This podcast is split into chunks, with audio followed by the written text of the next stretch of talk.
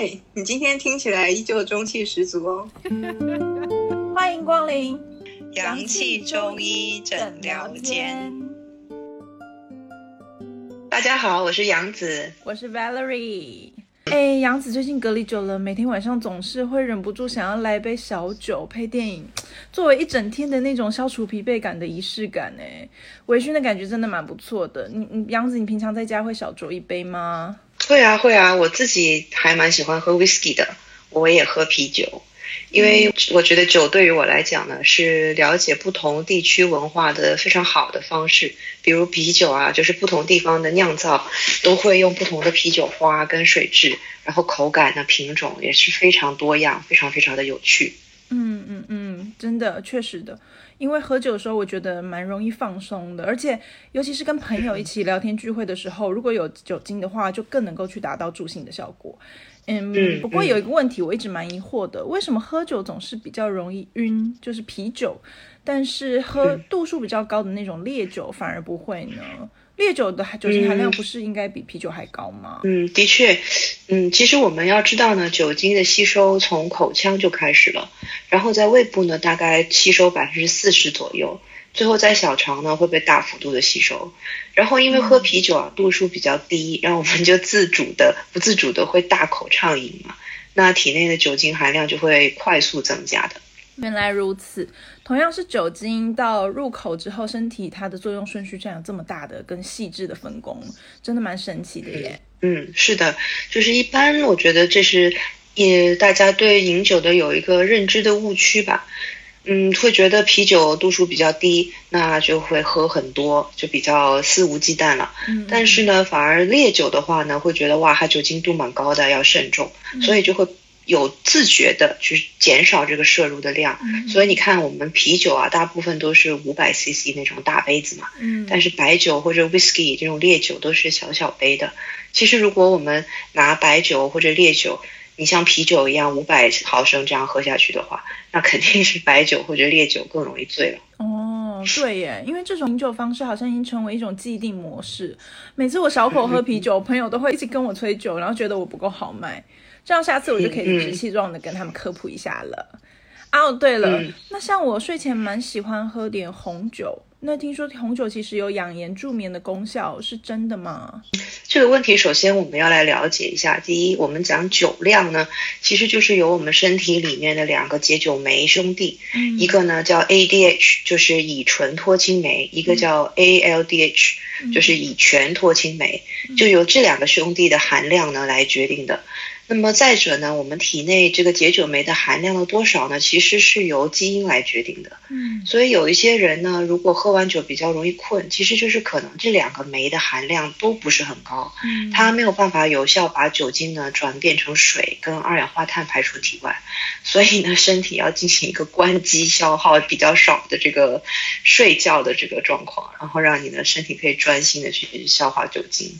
哦，原来是强制关机的概念呢，有可能是关机了，而且酒精呢，它也会破坏细胞呀，是 WHO 认定的一个致癌物质呢。哦。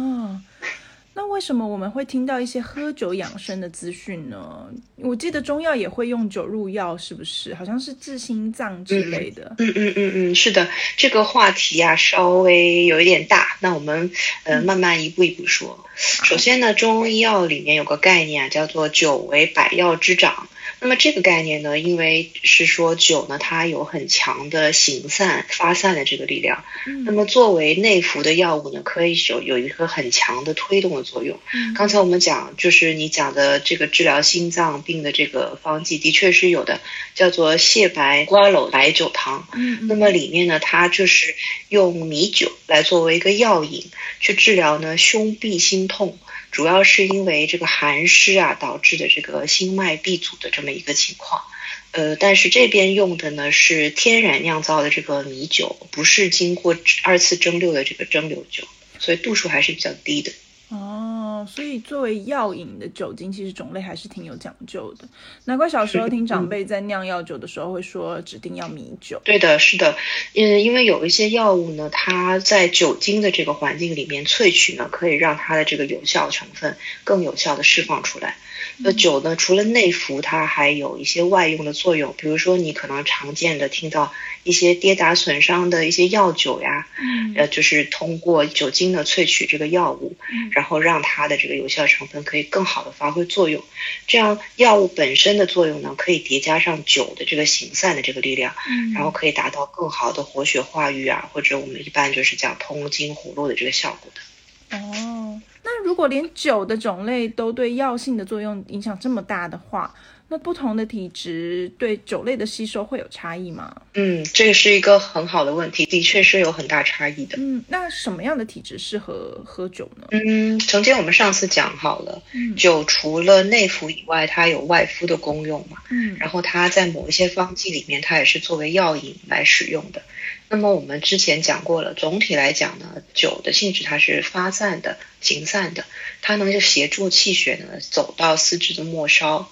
所以，如果以内服来举例的话，比如说有一些人，呃，手脚、耳朵、末梢这个地方容易长冻疮的，嗯那么可能又是处于在一个比较寒冷的地区，那么的确呢，天气非常冷的时候是可以喝一些酒去改部改变局部的循环的。嗯这就是为什么伏特加在俄罗斯的生活里面可能是扮演一个比较重要的角色的一个原因。嗯呃，然后在外敷方面呢，比较常用的就是作为跌打损伤的这个药品制剂。嗯嗯，大部分的人呢，体质呢相对来讲小酌是没有问题的，但是呢，如果你喝了以后会觉得不舒服，那么就可能像刚刚我们讲的，就是你这个兄弟这两个酶呀、可能含量不是很足够，那就要慎重。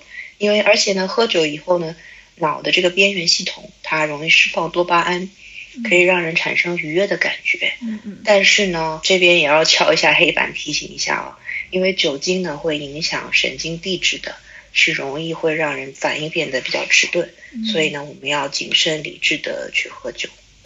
啊，那听起来大部分的人其实都是可以饮酒的，有什么特例我们需要提醒一下听众的吗？嗯，需要的。在中医的角度来讲呢，我们一般如果看到有皮肤疾病的患者，比如说你有湿疹啊，或者是你有皮炎啊，或者是说有我们讲痰湿比较重的体质，就是呃大便会比较容易软烂，嗯或者是说你喝完酒以后，像刚刚讲的，你并没有觉得愉悦，那反而可能如果会觉得头痛啊，或者会有觉得嗯肠胃道有这种反胃啊、反酸不适合，那么我们讲就是有可能你天生这个体质是不适合，或者是身体不喜欢，嗯那么我们就不要勉强身体了嘛。嗯，那杨子有建议喝哪种酒对身体整体来说是比较有益处的吗？是不是喝药酒会好一点呢？这个刚刚我们讲过，就是要看个人的耐受和需求。但是对于我来讲呢，我觉得酒本身它就是一个很原始的药物剂型，那么药酒也不是中国才有的，所以我觉得可选的还是挺多的。哇哦，原来药酒这么 international，那你展开 说说这么 international 的产物。嗯，的确是蛮 international 的。嗯比如说我们讲呃金酒好了，嗯嗯，这个酒的类型呢，它是在一八二五年的时候就发明了。当时是英国军队呢，因为在印度那个时候你也知道，印度相对来讲医疗条件是比较落后一点。嗯那么当时疟疾非常的流行，然后呢，军医呢为了抵御疟疾呢，就用当地这个金鸡纳的这个树皮，里面它有一个奎宁的成分，然后呢用这一个奎宁树皮、金鸡纳树皮去泡酒。然后就成为了现在这个金酒的最早的剂型，但是现在就是大部分的这个金酒里面，我去做了一些 research，就是它已经没有金鸡纳树皮这个成分了，它已经变成香料了。嗯，所以如果要有就是想要找有金鸡纳树皮的，现在英国它有一些酒是它会写明我们是有这个类型的。嗯嗯嗯再讲讲中国吧，就是呃有一些祛风活络的药物，那么它会做成了治疗风湿性关节炎的这个药酒。那我们看中国古诗词里面会听到呃春暖入屠苏这些诗句，那么屠苏呢，它是一个古代的房屋，因为一般的酒呢是在这个房子里面酿造的，所以呢，这个酒呢我们称为屠苏酒。这个屠苏酒呢，一般是在以前古代春节前后饮用的一个酒品，又叫做碎酒。它里面呢有像呃大黄、白术、桂枝、防风、花椒、乌头这种比较偏温性，然后呢它有一个行散的作用。嗯，那么刚好我们冬春交界呢，也是一个呃容易有疫病啊，有容易有这个流行疾病流行的这么一个季节，嗯所以呢喝这个屠苏酒呢是有驱邪避疫的这个功效的。啊、所以呢，我们饮酒的这个习惯还是挺有趣的。那么日本现在还有保留这个习俗，就是他们春节前后还是会喝屠苏酒的。所以你看，中医要多接地气啊，喝酒还可以顺便防疫。真的真的长知识了，而且原来药酒的应用是这么广泛，而且无国界的，看起来不止微笑酒也是最好的语言了吗？也可以这么说。讲这么多，其实就是想要跟大家表达一下，酒呢，它本身是很常见也不错的一个剂型。嗯那么我们可以呃小酌，可以让它呢愉悦身心。呃，如果呢往大了讲，它其实是可以作为预防跟治疗疾病的一个一个药品的。嗯但是当然，凡事都有两面性嘛。酒精本身如果过量的话，它也是会对细胞是有损伤的。所以这个时候我们就是要看具体的这个剂量了。嗯，不过提到剂量这两个字就有点专业了，像我们一般人要怎么拿捏呢？有时候真的，一喝尽兴了，就就就很难去拿捏这个这个剂这个剂量了。嗯，这个也不是什么很严苛的一个标准啊，或者说啊，你我每天要喝几 CC 多少毫升这样。嗯嗯，简单来讲就是，如果和朋友聚会，像你刚刚讲的，喝酒可以助兴，让大家觉得都比较开心愉悦的，那么偶尔小酌喝喝真的是无妨的。但是如果每天啊都需要酒精才会能让你觉得开心，或者每一次只要一喝呢都要喝到酩酊大醉才会觉得开心，那么我们就要看具体到底是发生了什么事情呢？嗯比如说身体缺少维生素 D，也会容易产生这种不开心啊、抑郁这种负面的情绪。那么这个时候可能我们就要去晒晒太阳，要去补补钙，嗯增加维生素 D 的吸收，可能就比借酒消愁更有效了。嗯人体呢，它是一个动态的平衡，每个动作呢，它都有好坏两面同时存在的。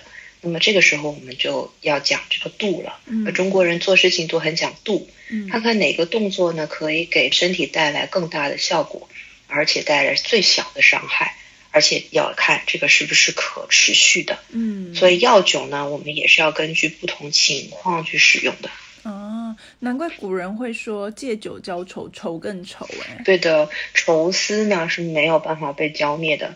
在中医来看呢，情绪是呃无法被掩盖的，而且也不需要被掩盖，因为它是需要被疏导的。嗯就像我们讲大禹治水，我们不能用堵塞的方法，我们要用疏通疏导的方法。嗯，就像如果你觉得啊我好难啊，好愁啊，然后你又拿酒来浇的时候呢，那么身体自己自救，会觉得说啊我很憋屈啊，我需要一个嗯酒的这个行散的力量来解决这个气憋在里面，我们讲的这个气滞的问题，嗯那其实属于一个身体自救的一个方案。嗯，但是同时呢，我们身体呢也是要去处理这个酒精它怎么样去被消耗的问题，所以等于同时要处理情绪和处理酒精这两件事情。嗯嗯，所以我自己呢会建议，心情不好的时候呢，我们可以去做做运动。第一呢，可以帮助气血行散，但是呢，这个相对来讲不需要身体去处理酒精这一部分。嗯，那么喝酒呢，开心的时候才喝，让身体保持一个动态的平衡。哦，所以酒精其实还是作为助兴会更好一点，反而喝酒之后借酒消愁，真的会让身体更愁。而且像杨子之前跟我提过的，身体有他自己的智慧，所以你如果要拿这个酒来掩盖自己的情绪的话，身体其实会比你更敏感察觉这件事情。是的，是的。而且动态平衡这四个字，其实是杨子从一开始第一期就跟我们一直在重复强调的一个观念呢。嗯，是的，嗯，因为中医讲的平衡呢，它不是一成不变的，嗯它是要根据不同的情况去做出调整。所谓的我们刚刚讲的度跟平衡，那落实在每一个人的身体上，可能都是不一样的。嗯，就像我之前讲，这个酒量是天生的，那么你的所谓度，那在你隔壁的小伙伴身上，可能你们需要的是不一样的。嗯，所以我们一直讲小酌怡情，牛饮伤身。那么酒作为一个最古老的药物剂型，不但是可以内服，也可以外用。那加入到不同的药物呢，就可以从疫病的预防到治疗，比如说我们刚刚讲的胸痹心痛啊、跌打损伤啊，都是非常有效。但是这个度呢，就是要每一个人根据自己的状况去调整了。嗯，没想到喝个小酒都有这么多学问。录到这里，我就想要马上去喝一杯感受一下了。家里刚好有那我们去喝一杯，真的。酒好喝，但是千万呢不能贪杯。宝物跟毒物的区别可真的是一线之差。嗯，真的，心情不好的人听到这边，不如赶快放下酒杯，出去运动运动吧。你的身体才会帮助你去排解这些情绪的。运动才是你真正的解忧良剂哦。谢谢杨子的分享，今天有好多满满的干货，也谢谢各位今天的参与。如果有什么想聊、想解的话题，欢迎来信告诉我们。我们的邮箱是 y c a n d v c at qq dot com。我们下次再见，拜拜。